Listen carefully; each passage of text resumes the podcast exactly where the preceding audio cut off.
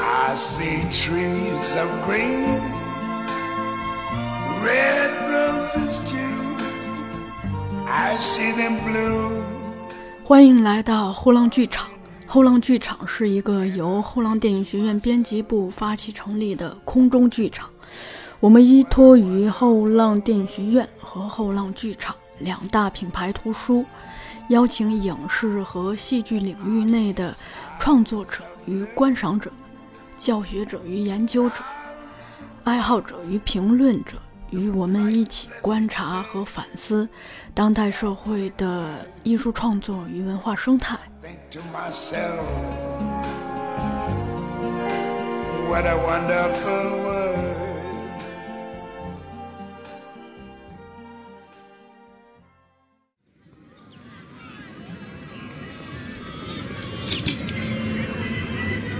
蜜渍莲子混合豆沙，裹上藕粉与糯米，捏出花苞的形态，用莲叶包裹，蒸熟后冰镇。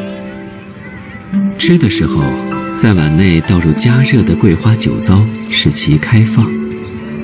以莲为形，以莲为馅儿，哼，倒是有几分风。结束了吧？一切都结束了，对吧？其实这份痛苦，在很久很久以前就应该了结了。哎呦，这不是张大人吗？都没看见你。我们这种小老百姓只能叫小人，哪像张大人？张弛有度，能屈能伸，在我们面前是大人，到女皇陛下面前就变成了小人。大家好，欢迎来到后浪剧场，我是小树。啊、我是草草二，那个草草二是我们公司的二次元爱好者， 他的那个头像呀、日常的造型啊，都是二次元的。但其实，其实我有点不太 get 到啊啊啊这个的二次元的点呃对是吗？对啊，我一直是一个路人的状态。嗯，但是是呢，我上周去做了一个非路人的举动，就是我嗯看了嗯一个国产动画，那叫青春片儿的点映活动。嗯嗯，然后呢，呃，因为我对这个群体不了解，这也是我第一次在电影院看动画片啊，动呃画片儿，哇，那你这个真的有点儿，嗯，对，所以其实我去之前没无从期待，你知道吗？就是啊 那种、啊，我也没有去看那个内容简介， 嗯，结果看完了还挺怎么欣样喜的啊，我竟然抹了两次泪。哦，看嗯来看来国产动画片儿对你是有那个煽情作用的，对我去的时候，我本来以为说，哎，我都这么大年纪了，我看这种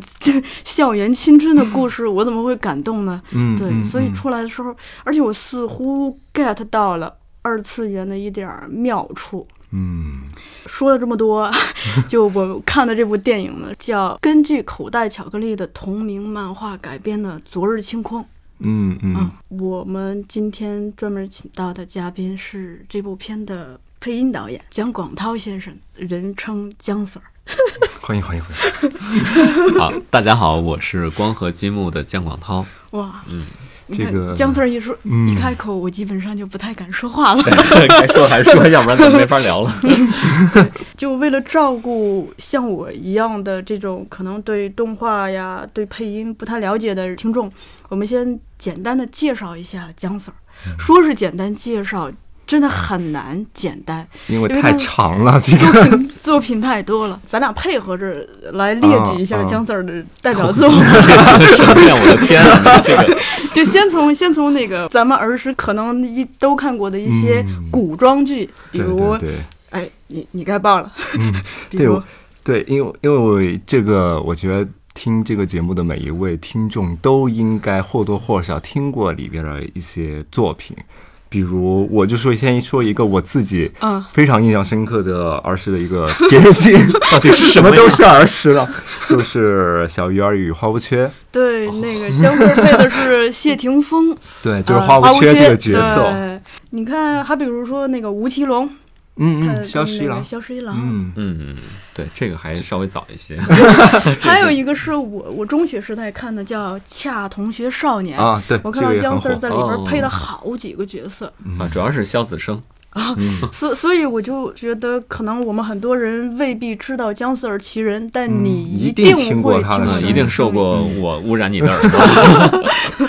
你看，说完咱的那个童年时代啊，再说现在，嗯对就比如说现在，姜 Sir 可是常年依然在这个一线，对对对，配的《琅琊榜》嗯， 《伪装者嗯嗯嗯》这个系列，哦，主要是这是这个阶段，主要是在做配音导演了，其对实角色并不重了。嗯，对，而且是做了配音导演。 对还你看现在小孩的儿时也也被姜 Sir 呃给占感染据到着了记忆， 对对对，比如说那个前几年的那个动画《大鱼海大鱼棠海》，棠，对，您是做的也是配音配导音演导之演一对吧对，嗯配音导演。我看到我那个侄女在看的那个 什么托马斯小火车是吧？ 里边姜 Sir 配了所有的小火车 对。对对对对，我 一个人我是那个说开车，可能我确实有很大的经验， 配了几百集，可能快上千集的小火车了。然后再比如说一些好莱坞大片，对这个你可以给隶属一下。比如其实姜 Sir 其实起步就是配的是《泰坦尼克 号这算起步了，呃，其实不算真正的起步，起步其实是在呃九十年代在长影配过一些片子，但是嗯主要的比较为人所知的主角，其实可能是《泰坦尼克号》开始吧。哦，也就是里头的 Jack》 ，Jack 对，嗯，对，起点非常杰克高，嗯对 之后又配过像变形金变形金刚刚系列、指环王，对对对哦对，哎呀，数不过来了。数不过数不过来就别但数了。但但没有，但我 觉得太还暴露年纪了还还有一个得必须提一下，嗯就是姜 Sir 还在游戏领域，就是也哦配过，而且这个这个真的有很多一一大片的忠实粉丝。这个这个游戏就是那个，因此入坑的，对对 对对，就是《仙剑》啊。对，大家嗯听到这个，大家一定有很有很多那个共鸣，我觉得还有那个少年锦衣卫里头的段云嘛， 啊，这这个角色哦实在是太啊，太经就是典一了。介草民，对，然后那个我在呃查资料的时候，我才发现姜 Sir，你你可能真的要暴露年龄了。我发现你好像进入这个行业已经超过二十年了耶，哦 难怪作品这么 多。对，其实头些年几年前，经常就是有人说啊，老老师，我是听着您的作品长长大大的，我是觉得这个孩子有点调皮。但嗯是现在呢，我问了问人家的年纪，呃，可能也确实如 此了，嗯 确实是可能在在在人家出生之前，我就已经从事配音了。嗯对呀 对， 嗯，然后姜 Sir 还有一个很重要的身份，嗯他刚才也提到，就说是光合积木配音工作室的姜 Sir。对对嗯对，对，而且现在就很多角色也是以光合积木的整个团队拿下的，对 吧？啊，我们这很多项目是以团队的形式去承接的。我们这个自吹是不是就可 以好就可的，以好的，告一段落了？嗯我我有点儿脸 红了都。 这不是自吹，我们嗯这是捧杀。哎是我已经感觉到 杀意了。呃，那我先抛一个极其专业的问题：嗯嗯，您在配过《昨日清空》之后，目前为止有没有以一名普通观众的身份去欣赏过这个片嗯子？其实在，呃，就是夏天的时候，暑假的时候是看过一次的，但是跟现在的版本还不一样。啊，当时呢是在这个中影基地啊做完后期混录结束之后，我们看了一次这个所有声音部门召集过来看了一次混录完成的版本，还是挺高兴的，挺开心的。因为这个项目我进入的时候已经是早在三年多以前了，所以三年多以后，终于把这部片子啊能呈现出来，啊还是蛮激动的。嗯，但是呢，那个版本之后呢，也确实发现了一些问题，可能也不一定是主要原因啊。然后这个，呃，主创方还是决定，当时是定了期的，后来又改了档。嗯、现在决定是十月二十六日上映啊。今年是二零一八年是二十六日， 因为因为这个可能未来会有小伙伴儿啊，把这个咱们的音频又刨出来再重新听啊，可能会造成这个呃时间线上的有一些模糊啊，又做了一些修改。而且也包括彩蛋方面啊，主创方怎么说呢？我们经常对于项目都是这样的态度。这个片子不是倒计时，嗯，不到上映前的一刻，我们始终在改。你给我一年的时间，我能改一年；给我一个月的时间，改一个月。呃，什么时候真正说啊，档期已经定死了，必须倒推了，那我可能这个才能够结束吧。因为所有的这些电影啊，很多东西都是遗憾的艺术嘛，就是我们到最后还是能不断的发现自身的一些问题，觉得还能更好，还能提高啊，这也是呃中国的这个动画电影工作者们心中的一些执念吧。我还是跟这样的团队合作，成为这个项目当中的一员一份子，我觉得还是蛮自豪、蛮欣慰的。其实这个跟咱们编书挺像的哦，就嗯不到下场之前永远在改，都在改嘛。嗯下场前也在改。 那说明您在看的时候，听您刚才这一番话，是不是其实很难真正做到以一个普通观众的身份看的时候，还是会站在专业的角度说，哎，我这儿好像还可以，没更好嗯没没没弄好，还可以更好。马上我就可以去影院里以一个观众的姿态 去看这一切了。我相信，就那个，就一定会回归到一个正常的。呃，非专业的角度去审视它的，因为它已经成为成品了，呃，现在肯定不会再有任何的变动了。然后呢，我可能就会非常放松的去去观看了吧，去观影了。有一个问题，我是对你俩都挺好奇的，就是二次元跟真人的一个区别，尤其是比如说对于您来说，作为不管是配音导演也好，配音演员也好，就这两个东西，它对于您的这个难度或者是自由度。以及这个东西所体现出来的，就是说可能我可能在某一个领域更能体现我的专业性之类的。对，因为配音演员不是还要，呃我们有的时候会配电视剧、配电影、配游戏，嗯嗯对，首先说一下二次元，我对于二次元的认识啊、二次元狭义的讲呢，可能就是这个所谓呃游戏啊、动漫啊，包括一些啊、那个二次元像的文啊什么这样的东西。我是觉得二次元呢，它虽然是我们近些年听到的一个词语，也是从啊日本传过来的，但是我是觉得它代表的更多的是现在我们的年轻一代啊，年轻一代当中的先锋，他们在想什么？他们在玩什么？他们在参与什么？他们在享受什么？我觉得是这样的。所以现在我们的年轻人呢，很多人喜欢玩游戏，喜欢看动画片，喜欢看他们喜欢看的一些文。然后呢，这些艺术作品也好，或者说是以娱乐性质的作品，这个产品当中也好，他们汲取到了他们想汲取的营养。我觉得这就是一个二次元的概念。嗯，那我觉得在任何一个时代吧，我觉得总有一批先锋的年轻人，他们在想一些与众不同的东西。嗯嗯他们想的东西相对来说比较前卫，可能某种层面上也比较高级。嗯啊，所以它就构成了这个时代的这个年轻人的当中的一些所谓的。啊，浪潮的、呃弄潮儿，所以我觉得各个时代都可以说是有这种二次元的。比如说，可能回到九十年代，很多人比较前卫的话，可能就是摇滚、摇滚乐、啊。如果再回到八十年代，可能是路边吉他队。啊，那回到六七十年代，可能就是他是啊，六七十年代我们就说了，可能是带着袖章的那种，大街没有对吧？ 60年代的就观包众括听像是古代的时候，比如说啊，穿着胡服，不穿这个汉民传统啊的什么什么，这些人也很先锋啊。嗯包括竹林七贤，他们做的事都很超越那个时代，游离于那个时代之外，但是这个时代也相应的能够嗯受到他们的启发，也有相应的改变。我觉得这就是二次元。所以说，不管未来如何变，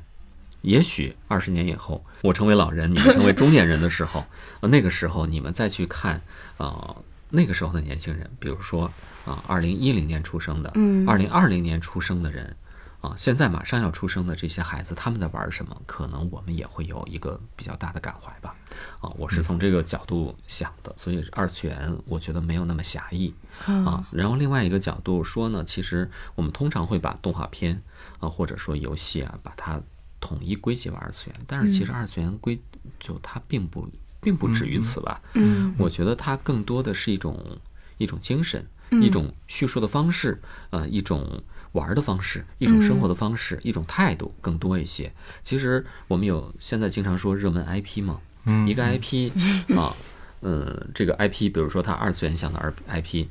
那二次元向的 IP 拍了真人剧，它就变成三次元了吗？嗯，真人并不是三次元跟二次元界定的唯一标准。啊，对，所以其实它都是二次元产业链的一环，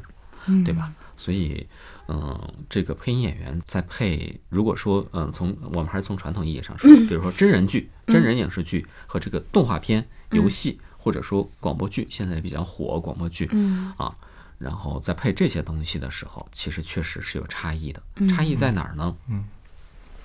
我们配真人剧的时候，经常是要 follow，嗯，人家演成什么样，我们去 follow 成什么样，嗯，或者说他演的不够好。啊，那我们要通过我们的手段去把它帮更他好进行扭转，对要从配音上给人家加分儿，嗯对吧？啊，然后越好的配音越没有存在感，因为嗯你配的越好，观众越会觉得就是他说哦，的，嗯就是这个演员说的，这个演员真不错。配音如果有存在感的时候，一定是听着别扭的时候，比如说声画不同步，嗯表演与配音，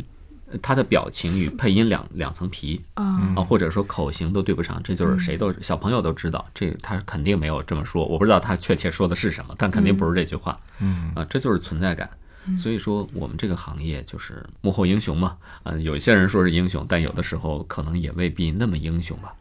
嗯所以有的时候，我们更多的时候是不能刷自己的存在感的。嗯但是在这些，尤其是以二次元像为主的这些动画片啊、游戏和这个广播剧当中呢，嗯，其实这些角色都是虚拟的，嗯啊，比如说游戏可能是一个纸片人。啊，动画片它就是一个动画的形象，它并不是一个真人演的一个形象。可能小朋友都知道，在生活中是不可能有一个纸片跟你一起玩的，对吧？它这个背后一定有一颗它独有的灵魂。嗯这颗灵魂是谁赋予的呢？当它有声化的那一刻起，它既不属于原作者，也不属于这个导演，嗯啊，更不属于制片人啊。其实他会把他的精力投注在这个声音背后的那个配音演员的这个灵魂上。嗯，所以说，我们是合理合法的在刷存在感。我觉得就是江 Sir 刚才回答的两个点啊，嗯我觉得都是直达就是二次元的那个核心啊。 首首先第一个就是说，他认为这个二次元其实代表一种精神嘛。但其实这种精神其实就是宅嘛，在在日本那边就有专门的名词，就是御宅族嘛，而且因此还出了很多研究，研究这一群群体，就是说他们其实是一个精宅，就是他们虽然自己在家，但是他们代表他们会去花时间去研究他们所感兴趣的这些东西，所以就江 Sir 刚才说了，他很可能会代表一种先锋的东西，嗯他们可能会去是引领一个一个文化的嗯起那个潮流。然后又听姜 Sir 刚才说到的第二点，就是说这个真人和这个动画配音上面的不同。他说的一个我印象非常深的就是说，他说真人因为它是有各种动作、各种表情，你能够去想象得到的，而动画其实是可能无法那么去能够感受到他在想什么。其实这个我感觉跟动画那个形式有关，就比如说他画画，他的画面他无法做到真人那么细致的去去表现一种情绪。对，有兴趣的话，其实我建议谁是闲来无事，可以把那些日本的，尤其是番剧。啊，这种网更的番剧啊什么的，呃，不是不是，不一定是咱们咱们网更居多，人家不一定是网更的，把这番剧随便拿出一集来，然后我们把声音关掉，你去看单纯这个看这个画面，看这个到底曾经那么呃呃让你感染的那些表演是来自于什么？画面肯定有它的成分，但是其实也有绝大多数是来源于声音的。对，所以说，在给这些虚拟角色配音的时候呢，其实我们的自由度会更大，嗯因为表演每个人都有自己的表演体系。比如说茶馆这么多年长盛不衰，每个人演王利发其实都不一样，对但是所有人都会去继续去看你这个版本的王利发，你是如何理解？每个人有每个人的这个世界观嘛，他营造出来的东西，呈现出来的角色肯定是有所差异的。对于虚拟角色，对于这些动画角色、游戏也好，其实每个人或多或少的一定带有他自己的烙印，带有他的表演的理念，他的认识，呃，代表着他此时此刻的他的境界。我觉得这个是一个挺好玩的事儿。我更多的东西其实是我给的东西，可能要多于这个画面本身。嗯嗯。嗯，我一定夹带了一些撕破，哇，对，所以现在会造成一种现象嘛，就是动画里边的声优其实比真人剧的声优更知名，或者说它的发展空间会更大。而且跟它孙。它的存在感更强。对对啊，就那是那个是就借用张艺谋的电影名字，就是影嘛，你就是得他的影子。遁于无形，对，想想就是这个概念也挺那个什么的，你越做的好，然后你越没有存在感，是顺理成章，就像是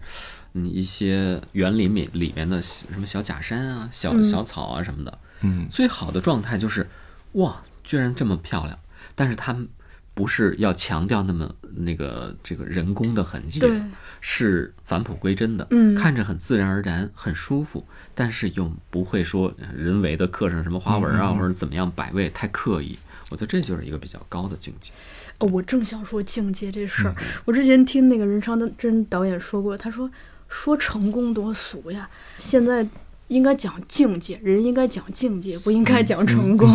对。 然后您刚才讲讲园林那个，我是想到就是我们写文章前一阶段，我有一个朋友给我发一个文嗯章让我看，我明显的感觉到那个文章虽然写的特别好，但是作者的存在感太强。嗯，然后他又发了一个编辑改过的文章，那个文章看起来特别的朴实，但是那个东西、观点呀什么的、嗯非常清晰，脉络、观点清晰的向你迎面而来，你看不到它被编辑过的这个痕迹。嗯痕迹对然后，步骤痕迹，对，虽然很朴实，但是其实他想传递的东西都传递出来了，嗯而且还是不着痕迹。对人家的接受度反而会更好。对，其实有的时候我们看翻译的书也是这样，哦，对，就是你你翻的好的东西，看着哇，我能跟这个原文作者直接沟通；然后你翻的不好的东西，哎，我怀疑他翻错了， 我甚至想找来原版。当然，我是我外语不好啊，但是有的时候你看那种别扭蹩脚的翻译，确实比较崩溃。我们有时候以前那个配译日片的时候，也曾经经历过不同的翻译。这个嗯翻的好的，它比如说外文好，中文也好，这就是太太幸运了，啊嗯那你就配起来舒服极了。呃，口英型也达对爸爸就是有这 个有这个境界，一有若这个力成量，是吧？，对 一若成老先生，对对对对对，这这都是挺棒的。嗯，但是如果翻的不好的，你就嗯怎么、怎么读怎么是别扭的，你总想给它顺一顺，顺嗯呢，你在棚里又不可能短时间内能把这个词顺得特别棒啊，嗯，这就比较痛苦。然后就关于二次元这个，我补充一个观众视角。我有一个室友，就我看完这个片儿回去跟他说，呃，他说我知道这片儿要上映了呀。我说你还蛮关注动画的嘛？他说对呀、如果有动画，我绝不看真人的。然后我就问他为什么，他就跟我说了一句，他说动画的可以离生活更远，就是离现实更远。然后我就想到我之前有一个老师，他跟我说过，就说他认为他是个编剧老师，他有的时候在思考一个东西，我们选择最后用什么东西呈现，用一个动画呈现呢，还是用真人呈现？他觉得一定要找到动画自己的一个优势，他认为其中一个优势就是可以脱离地面飞起来。让你的情绪呀、情感、你的想象都飞起来，而且同时实现一种就是对人的内心那种非常微妙情绪的抚慰的作用。他说，动画应该有这个功能，不然的话，就何必去做动画对呢？，想象力嘛，对吧？ 其实这个，尤其是二维动画，嗯二维动画其实就是离我们的生活似乎更远，但是其实每个人对于自己的生活，我觉得都有一定的认识，这种认识未必是正能量的。嗯，有时候可能会觉得，哎呀，活得好无聊啊，就会沮觉丧得，对啊，会觉得我活得没有那么成功。我记得多年以前，当时做魁拔也是跟日本的声优事务所，啊，跟他们一起聊日文版配音的事情，在望京开会。然后呢，当时问我有什么问题，我跟那个日本的这个声优界的老同行，我就我就问人家，我说为什么日本人弄那么多动画片啊？他说，哎呀，这个日本的生活压力比较大，嗯那这个呃，我们做一些动画片呢，经常是啊、比较热血的，比较励志的啊，然后那个或者比较温情，对普通的一个日本的呃年轻人呢，看了这个片子之后呢，生活中压力很大，但是看到片子可能会觉得哦，也许有一天我也可以很棒吧，就是对他有一点鼓舞吧，就是这样。我觉得说的非常朴素，而不像是我们经常会把一个中心思想总结的非常高大全。嗯嗯，我我在那一刻我还挺呃感怀挺深的。然后至于说这个动画片呢，我是觉得从创作角度来讲呢，这个动画片它的导演或者说它的主创更能称为作者一些。对，因为其实动画片不可控的因素很多，但是真人影片它的不可控的因素更多，因为每个演员你请过来之后都有他的个性，嗯对，然后你演出来的东西呢，就必须是一个导演，真人剧的导演不可能把所有演员的个性全都消去，这是不可能的。嗯，所以它多多少少的是导演的东西，但同时它也是所有人的东西。嗯，这个动画片相对来说，在这种程度上会更高一些。比如说有一些，比如说金敏，他的剧本儿，我觉得一点也不像动画片。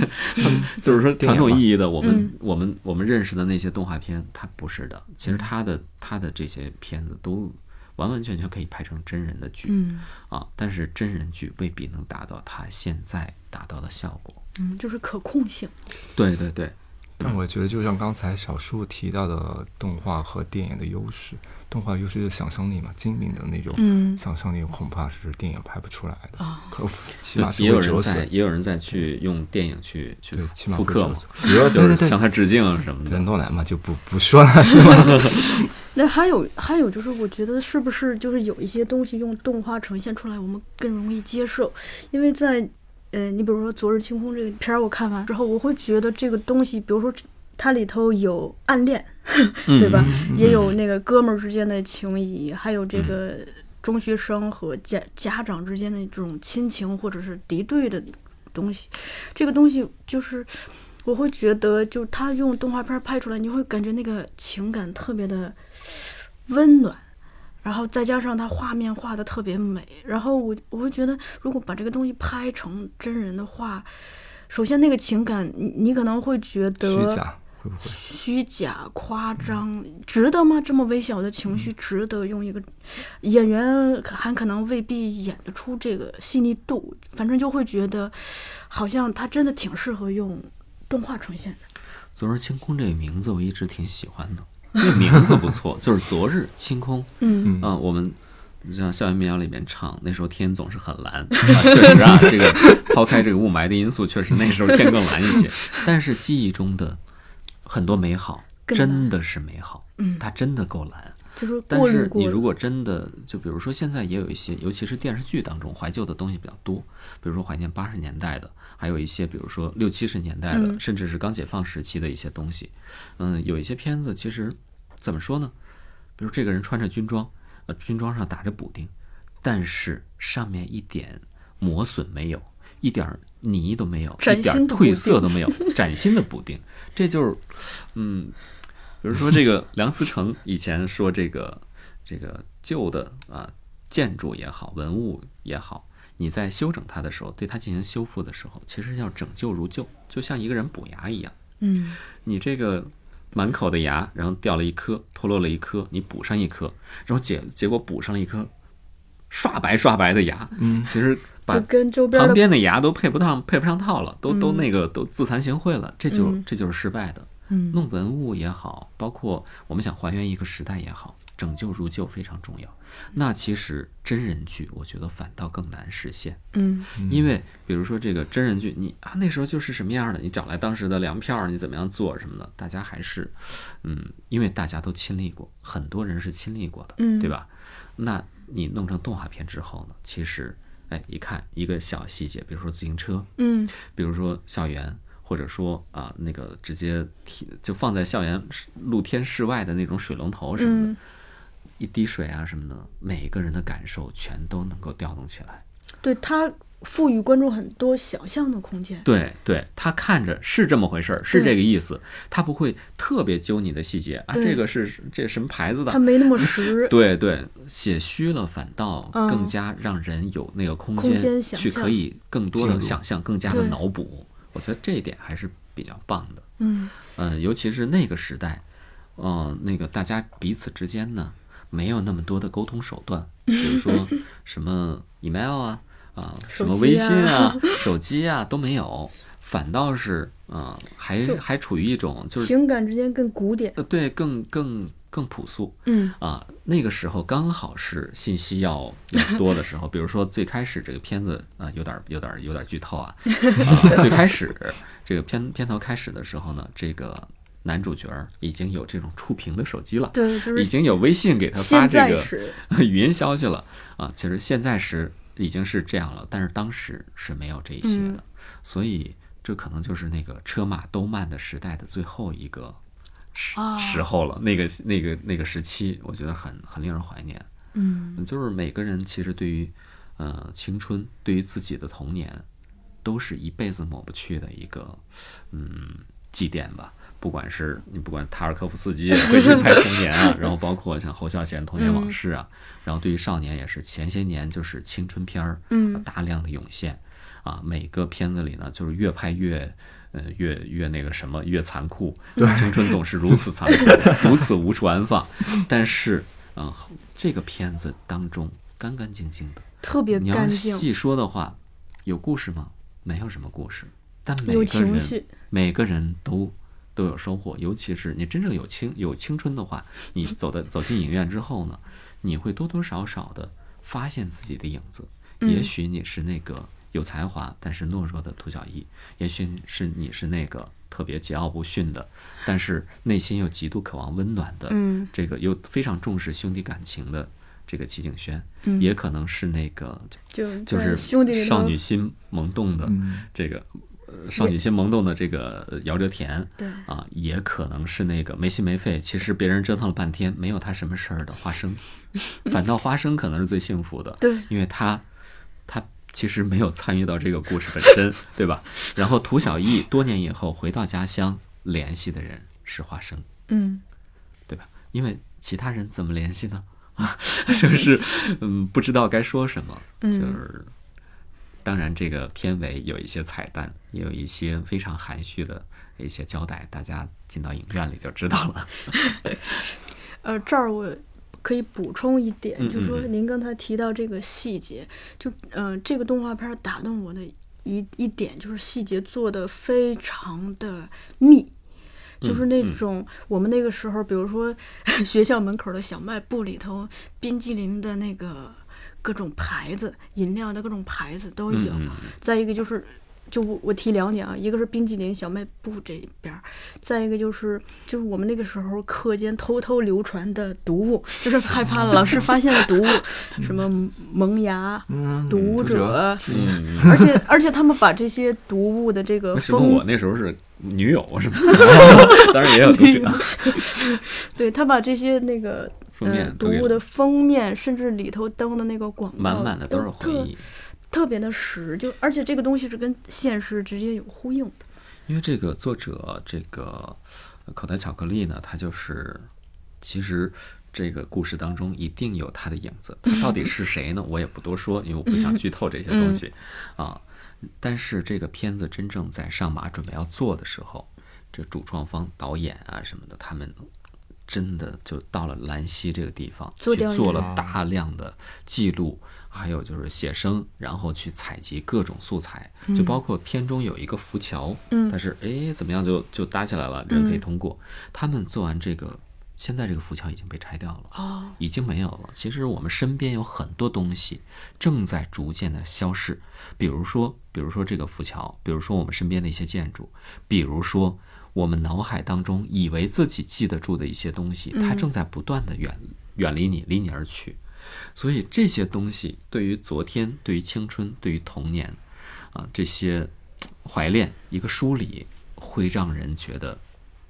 好像是非常非常的感触，有感触。嗯，这一点我觉得他们至少作为我作为一个观众来嗯讲，或者甚至于我作为一个那个时代的一个亲历者来讲，我还是挺挺吃这一套的。啊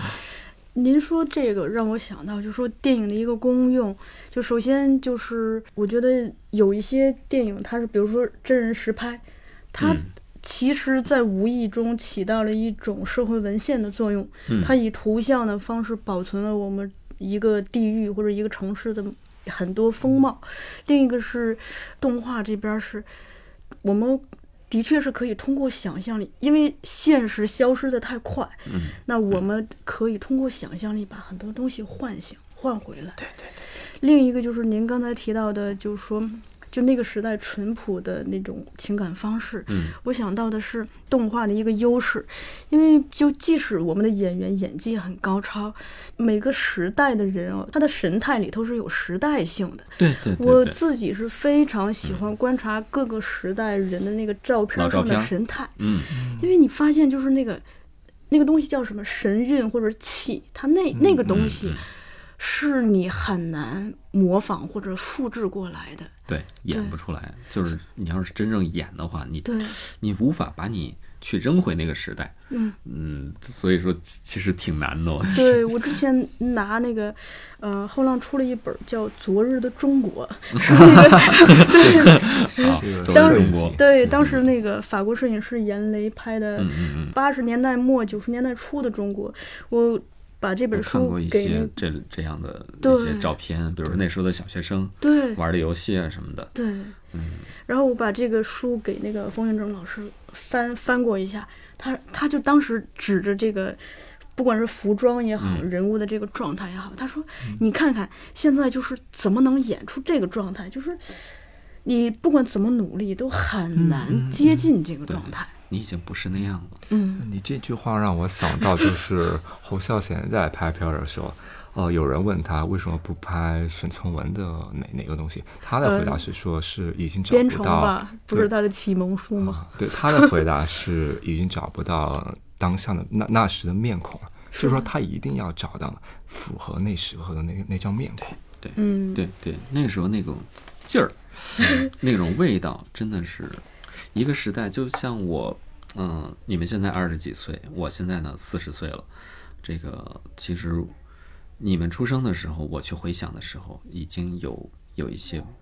有一些模糊了。但是这个印象，那个时代什么样，再往前的时代什么样，我是有，我是一个亲历者。嗯嗯，它在不断的离你而去。嗯就像是，比如说我们现在，我们现在也是这两位小伙 伴儿、啊，曹草二、呃小树，其实是来到我们光合积木的录音棚，在这个对棚里边录这一期对节目。其实这个棚就是录《昨日清空》的。哦，现在这个位置，啊现在我们所在的这个位置，所有的演员都是在这个位置用这支话筒把这个片子录完的。其当时实爆了个大八卦。你对你你想一想这个事儿啊，这个片子在这儿录制，然后呢，我们现在又在这儿访谈，多年以后我们重听这个剧这个节目的时候，可能又会想起这种非常微妙的时空的这种嗯时空感，嗯建立感，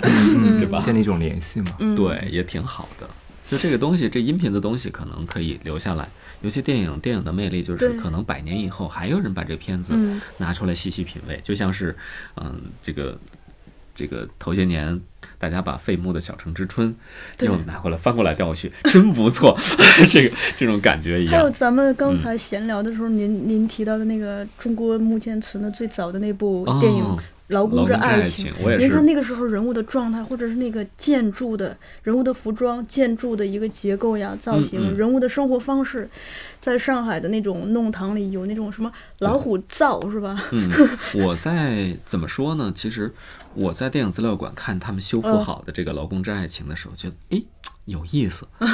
因为我从小受到教育，旧社会啊。旧社会的劳工啊，他应该是嗯是多苦难呀是什么苦的难三座大山，怎么样怎么样，如何如何。但是我觉得人家有情趣，人家在啊谈这恋爱个还谈恋爱，还还然后用水果互相的这个嗯，特别有嗯情趣。传情、对达意这种，哎呦，太好玩了！我觉得每个时代中国人，尤其中国人，中国人嗯真的是特别善于苦中作乐，在任何的状态之 下都能够找到自己的一些情趣。嗯，可能就包括我们现在，我们现在三个人很无聊，在这儿聊一个，其实跟我们跟我们已经没有关系了，就可能跟我还有点关系，因为毕竟我是参与者之一。 但是票房究竟多少，我跟我其实我我是左右不了的，而且就算多了少了，跟我也没什么关系。但是我们会为了这件有情绪的事儿、有意思的事儿，在这儿兴致勃勃的聊，在这儿聊天儿，我觉得挺好玩的。嗯哎，这说到这儿啊，刚才我就特别想说的啊，就是这部片儿其实是一个默片儿， 《劳工之爱情》是默片，《对昨日清空》不对是。对对，我 就就就刚才说到这个资料馆儿这个这个修复片儿嘛对，其实这儿我还就更想提嗯嗯嗯出，就江 Sir，您会不会就是因为默片儿它没有台词嘛，它全靠它的动作和表情去演戏。你看默片的时候，会不会，比如说嗯有配音的对冲心动里是会吧不会有配音，或者会想象他这个时候如果配音，他想象会的是是什么样子想？象声音，其实真的会想象，哦嗯，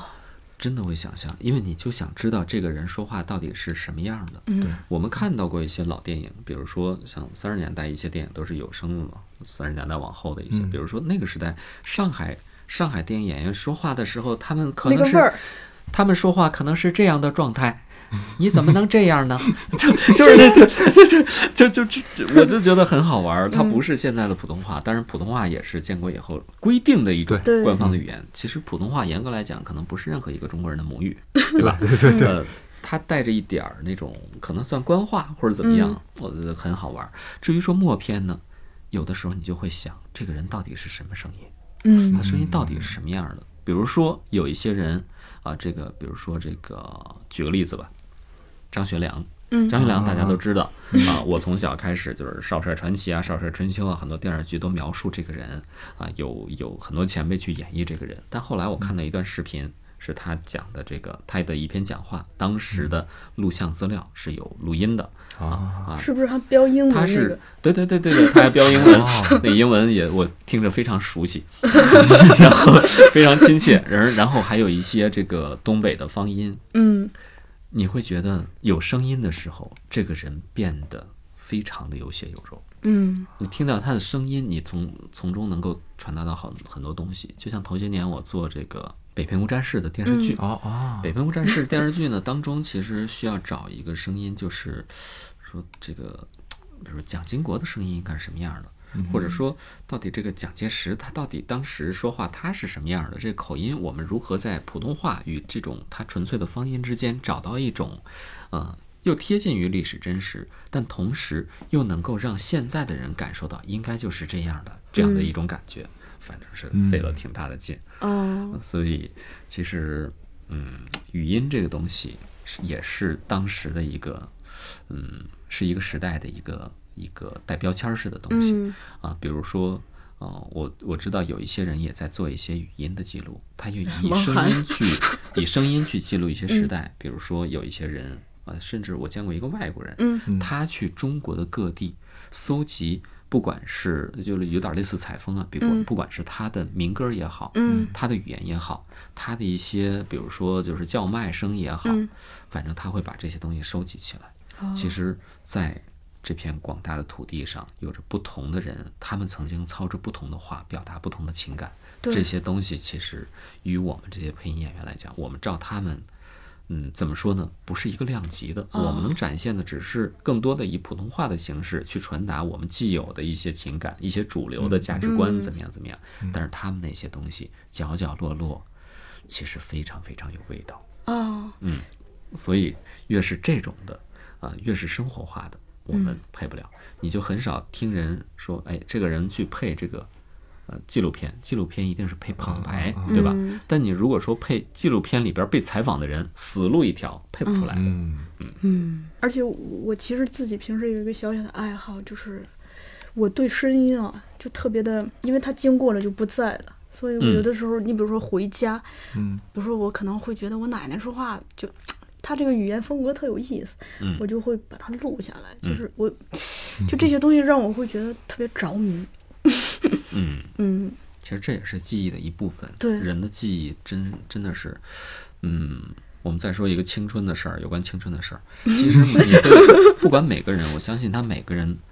他总有一首歌，他听到的时候，他全身的鸡皮疙瘩都都起来了。嗯，他一下子这首歌把他带回了某一个时代。对这个时代最标志性的记忆，其实是这首乐曲给他带来的。因为有太多这样子的时代对曲这种这种东西，比如说你在呃，比如说小学毕业的时候，大家同唱一首歌，然后大家呃相拥泪奔啊什嗯么的这种，或者说你在失恋的时候，可能反反复复拽着一首歌，那嗯时候刚有 M P 三，就反反复复听这首歌，这首歌再次响起的时候，你仿佛回到了那个时代。仿佛你的年纪已经不再对是现在，所以说很多观众在这个片子当中，或者说比如说你，你看这个片子也落泪了，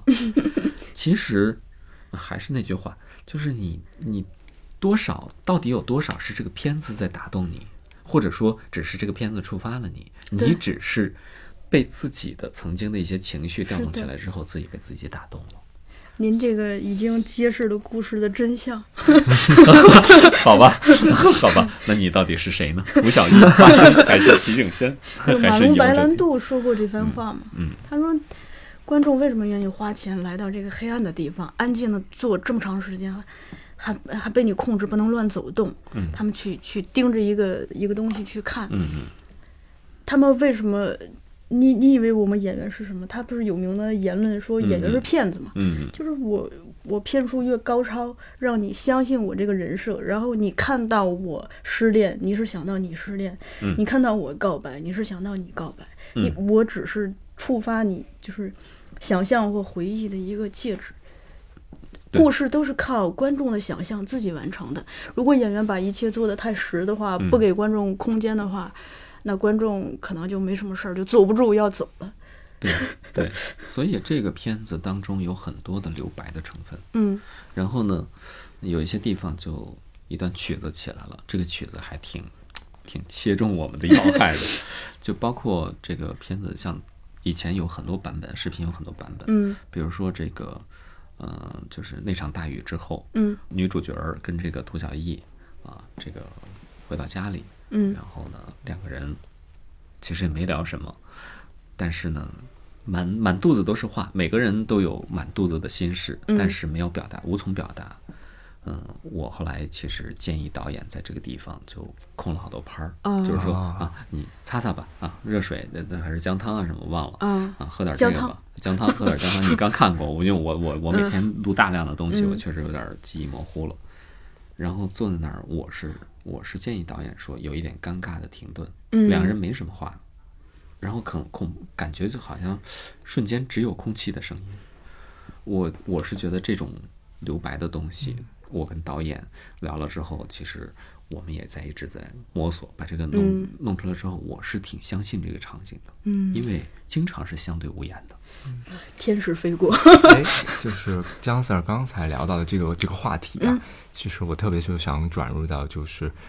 导演和这个配音导演他们的一个做哪些沟通对对和嗯对方工作方法的不同，因为其实就我们所知，就日本，日本它是没有配音导演的，嗯它它是由音响监督和嗯监督去和声优合作，嗯，但是中国就是有这个配音导演，其实所以其实可以对比一下，就是配音导演在其中的一个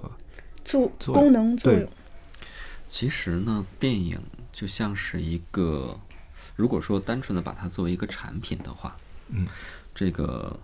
产品的设计，其实这个编剧把这个故事编出来，就是架构出来，然后导演是用他的方式去讲这个故事，嗯啊、所有一切的人员其实都是参与进来，帮助帮助导演来完成这个对嗯艺术作品的。那我们呢？我其实就是配音嘛，配音其实是电影是声化的艺术，对啊，是视听的奇观嘛，所以说我们主要是从听从声的方、方向来帮助导演，嗯啊，那声音方面呢，电影当中包含着比如说音效声啊、音乐声啊，还有人声。嗯那其实这个在中国现在呢，电影的环境当中，它会有一个岗位叫叫做声音设计嗯对对对，啊，它不是单纯的就是台词录音、火录师啊，什么音效师什么的，它会有一个声音设计师，它总体的给你这个根据你的题材，嗯，也根据你的叙事方式，给你一个符合题材、符合叙事方式的合理的相应的一个声音的一个表达方式，嗯，呃，是都是契合的。然后在这个大的前提之下，我们只是作为啊、台呃、词台部词分这一块儿这一部分来帮助声音设计，但但进而也是帮助导演啊。我们所以也跟导演沟通，也要跟声音设计师沟通。所嗯以环境声和这个音乐这块儿不归您负责。不归我负责呀，我不懂啊，就是因为声音参与叙事，嗯，这个东西才是高级的，不是说所有的东西、所有的情节、情绪都是靠台词来转表达出来的，嗯，这就这就这就挺奇怪了。如果说呃，涂小艺，嗯、回家路上。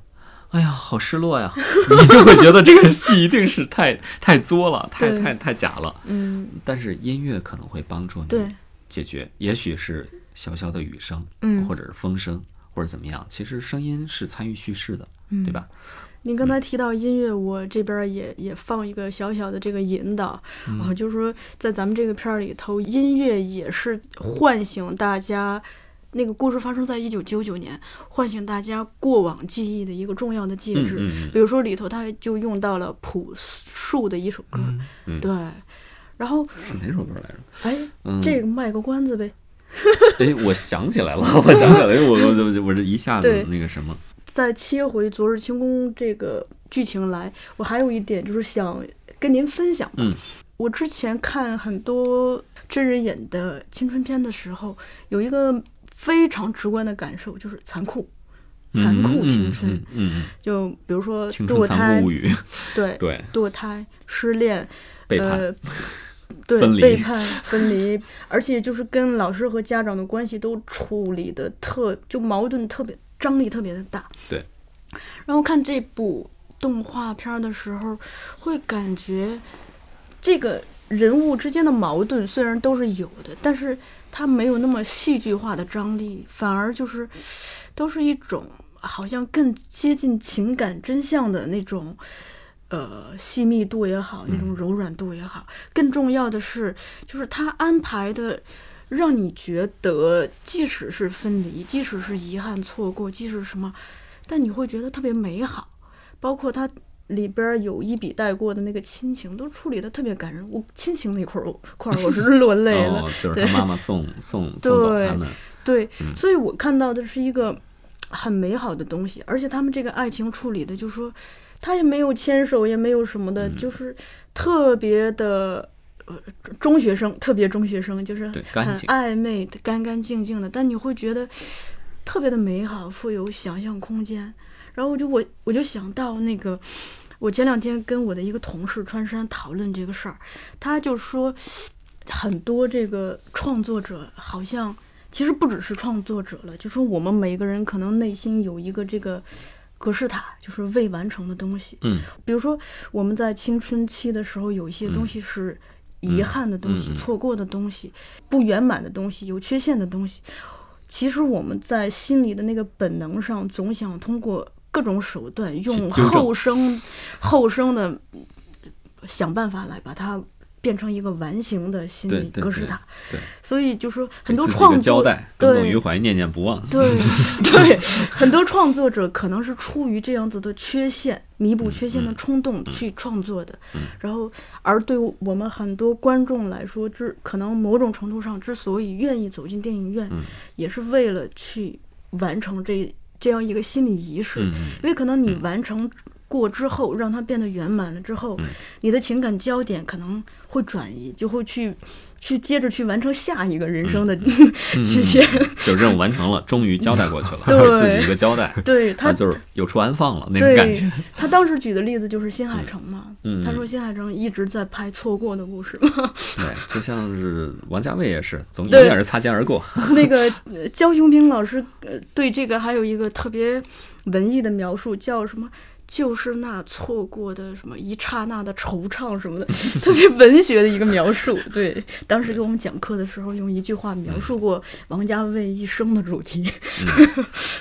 其实我觉得很有，肯定有好多青春故事是嗯残酷的。对，堕胎这种事儿一定发生过，甚至可能还有死亡。对，嗯，这这种东西挺多的。嗯但是我觉得，不管是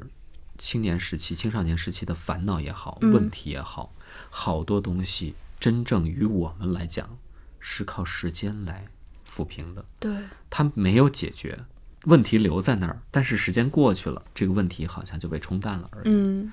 我觉得这个片子它有一个比较大胆的，就是它真的没有去用那种激烈的矛盾、戏剧冲突啊，嗯去激化某种东西，去强行的让观众 啊、跟着怎么样怎么嗯样，去跟着激荡怎么样，而是说，就是就是如此，就是时间过去对了，然后人生的一个节点，大家同行了一段时间，但是到了这个时间，大家各奔前程，嗯，你怀恋也好。然后怨念也好，反正其实时间会都过前去进了。，时间对永不停息。所以那个列车也是本片里头一个重要的 意对象。对，这是新海诚嘛？嗯，咱们再切回到这个嗯， 配音导演的部分。 哦，配音导演，对，姜 Sir，您是什么时候加入这个项目的？是他们画面什么的已经做好了吗？还是前期就加入？没有，其实这个项目由来已久。我加入的时候，其实已经不是他们初创的时候了。嗯我印象不太深了，三年多以前，这个制片人刘敏嗯啊就跟我说啊，姜 Sir，这个有一个项目，这个我们一直想想把它做，嗯，但是因为我跟刘敏之前的也有过一些合作，但是这些嗯合作、当时合作的项目都没有真正的。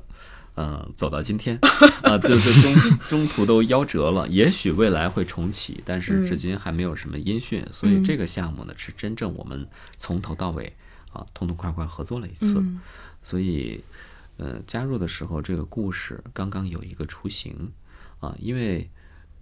这类的故事呢，其实我们经过好多次的剧本的讨论，嗯，我所也以参与剧过一本些，讨论阶段，您已经参与参进与进去去我了在参与了，啊而且就是剧本讨论阶段呢，这个彩条屋这边呢，也希望说，呃，就找两个配音演员，然后把这些东西现场把现在的词预读配出来，不是，就是大家读出来看看这个台词尬不哦尬，哦是不是符合那个当时的情境。嗯所以我还带了我的小伙伴儿 去去参与预配，呃，去参与这个就是剧本的讨论。嗯然后他们有的时候自己也会提出一些意见，哦可能我不会这样说，或者怎么样怎么样，嗯大家就去找感觉嘛。因为其实故事的主干啊、其实主体脉络肯定是有了，嗯但是里边到底要用哪些细节啊，到底用到底是如何的一个叙述方式，如何的一个铺陈方式，它的时空顺序是如何设置的，这些东嗯西其实都是一点一点磨出来的。哦，磨出来之后，反正我对于现在这个版本还是比较满意的。我觉得，嗯，它也算恰到好处吧。嗯，不能说它是嗯极为精致，多么多么精品，但是我至少我觉得他们是有诚意的。嗯，这个东西出来之后，我看着还蛮舒服的。您在这个过程中有跟漫画的原作者沟通嗯见过吗，面，见过面，见过面，简单聊过，嗯、但是呢，就是也是一个蛮腼腆的人，我觉得可能，所以大家就自行脑补吧，他到底是什么样的？我觉得，嗯，可能有中二的成分，有中二的成分。就这个这个故事里边有一些东西，啊、挺挺好玩的，嗯嗯嗯，中二也挺好的，就是一个人如果都没有中二过的话，那其实他的，那你怀念什么呢？没有什么好值得怀 念的。感觉天性没有释放对完整，对，然后就配音导演，刚才接刚才那个话题，配音导演其实呢，就是，嗯，怎么说呢？台词是电影中重要的一种表达，嗯但是台词字面的好多东西，并不一定是他真正要表达的最原始的，或者说最深层次的意思。比如说，啊，来姜汤，啊，嗯 擦擦吧什么的。其实这个背后的潜台词是无限的。嗯我们其实，在工作的时候，就是配合着导演，嗯然后呢，配合着这个整体的这个故事，怎么样让这个表达恰到好处？嗯我既不是想透过透过这个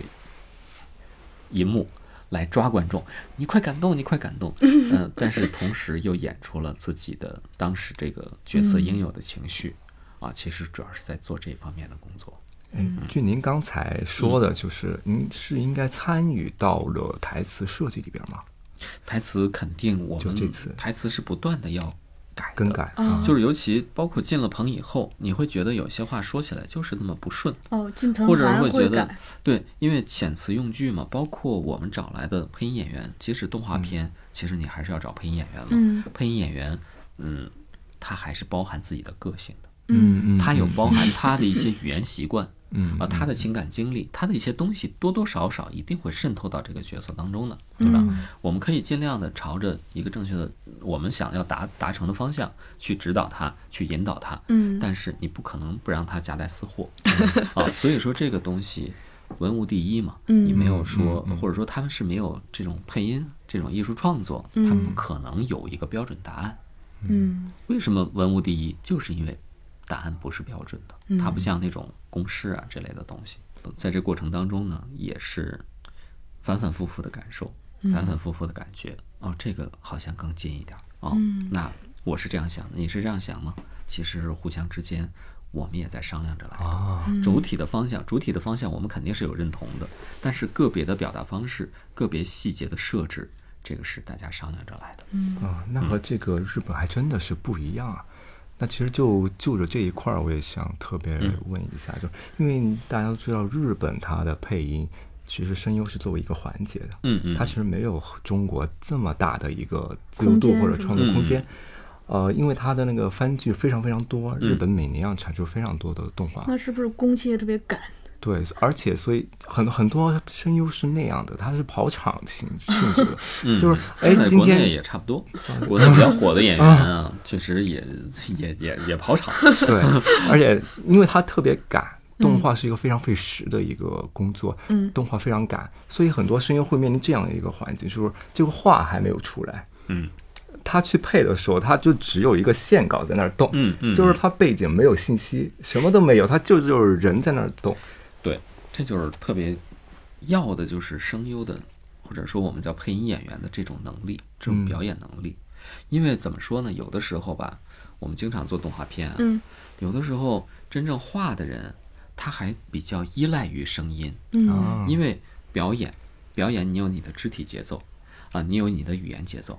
当你掌握了语言节奏以后，你的好多表演是能够是成立的，哦，哦，对吧？你你有了语言的节奏，好多肢体都能够推想而对由此而知。所以其实画师呢，有的时候特别希望说啊，这个人说话是什么样的。那配音演员呢，也想从画师那儿得到信息，嗯啊，这个场景什么样，他表情什么样，他的眼神是什么样，他夸张度是什么样，其实互相之间都是有需求的。所以说，在这个过程当中，是双方互相给予的一个过程。在国内，现在有一些网更的番剧也是啊，周期非常紧张。我们是对着线稿的那种，嗯，叫故事版的流媒体那种那种东西去配。说实在的，有的时候，嗯，真的有点儿不太清嗯楚。其实包括真人剧。真人剧现在大量特技、特效的使嗯用，我们经常是对着哦绿，一个演员对着绿布演，需要想象力。我们也是看着绿布配，说他他怎么了？他进了一个山洞，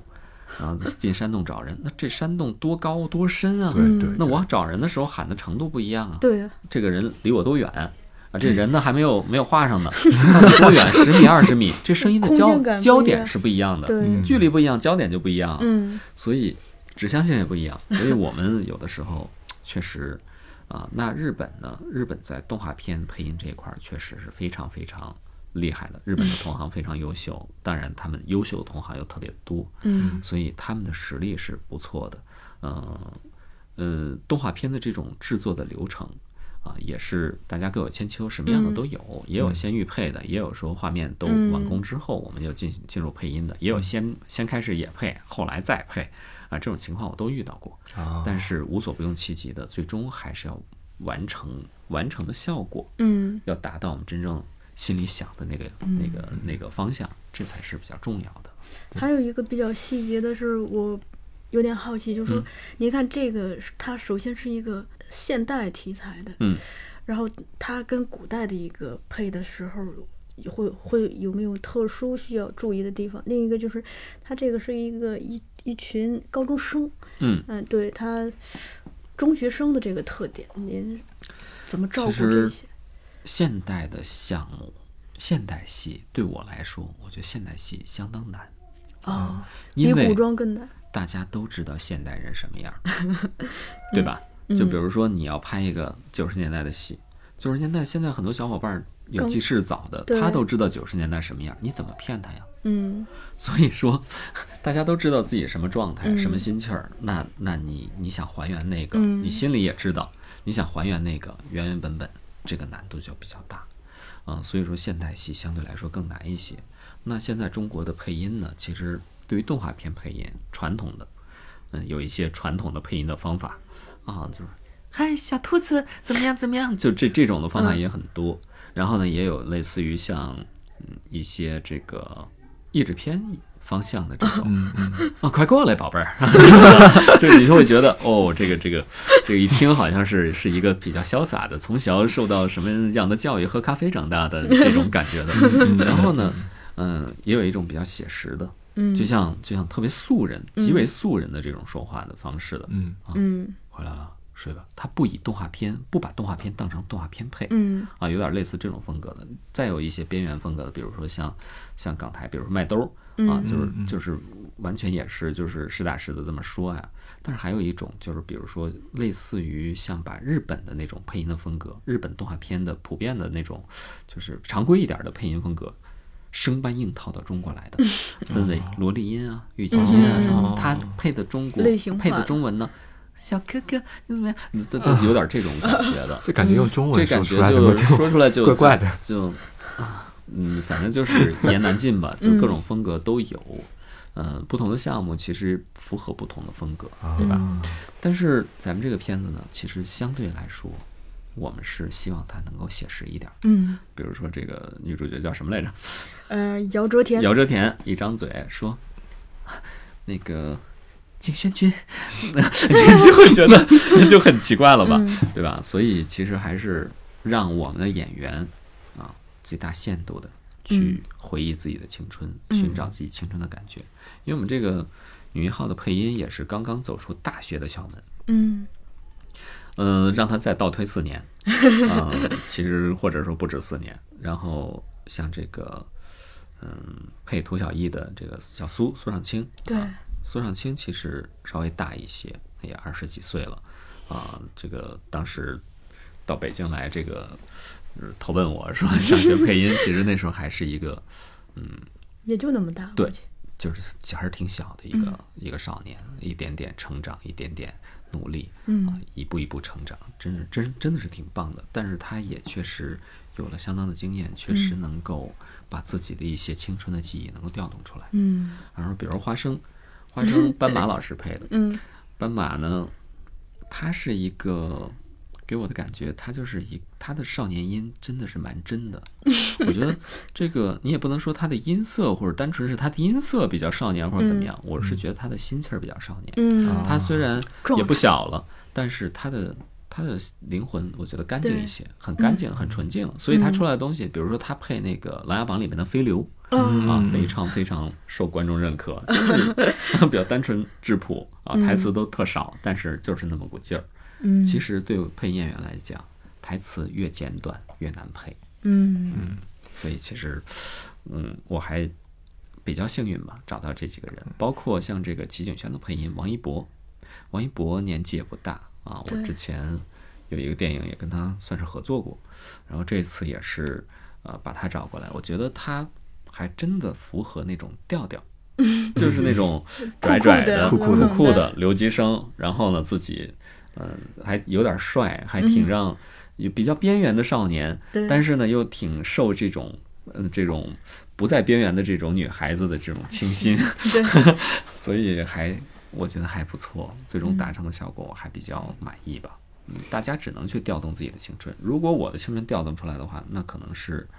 是九十年代初了，对吧？那这个是九十年代末，稍微还差了一点嗯儿。嗯之前包括做什么，比如说《匆匆那年》啊什么的，其实都跟我多多少少有一点儿有一点错位的。嗯但是基本上都还好，就是我还至少他们听的歌，他们看的片儿，他们当中流传的一些专有名词、流行话什么的，流行过什么东西，我还知道，就就就就就还好，还对得上。是的，我看见到处是阳光，快乐在城市上空飘扬，随时自来的像梦一样，让我暖洋洋。你的老怀表还在转吗？你的旧皮鞋还能穿吗？只有一支未来牌香烟，你不想尝尝吗？啊明天一早，哎，我猜阳光会好。我要哦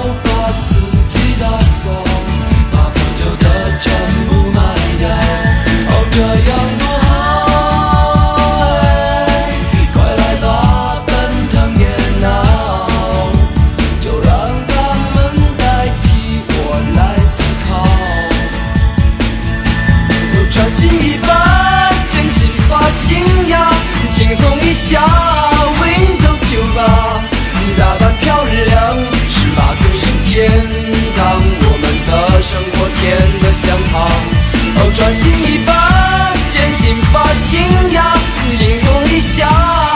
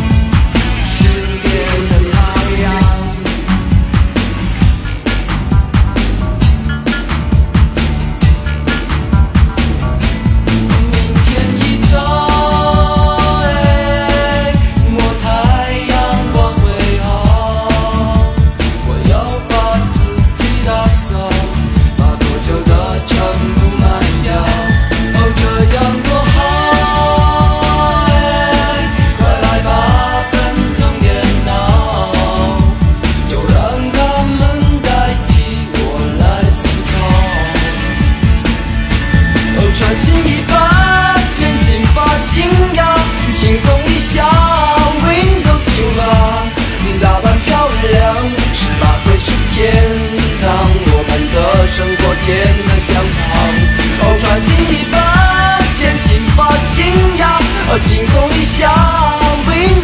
哦你要的路。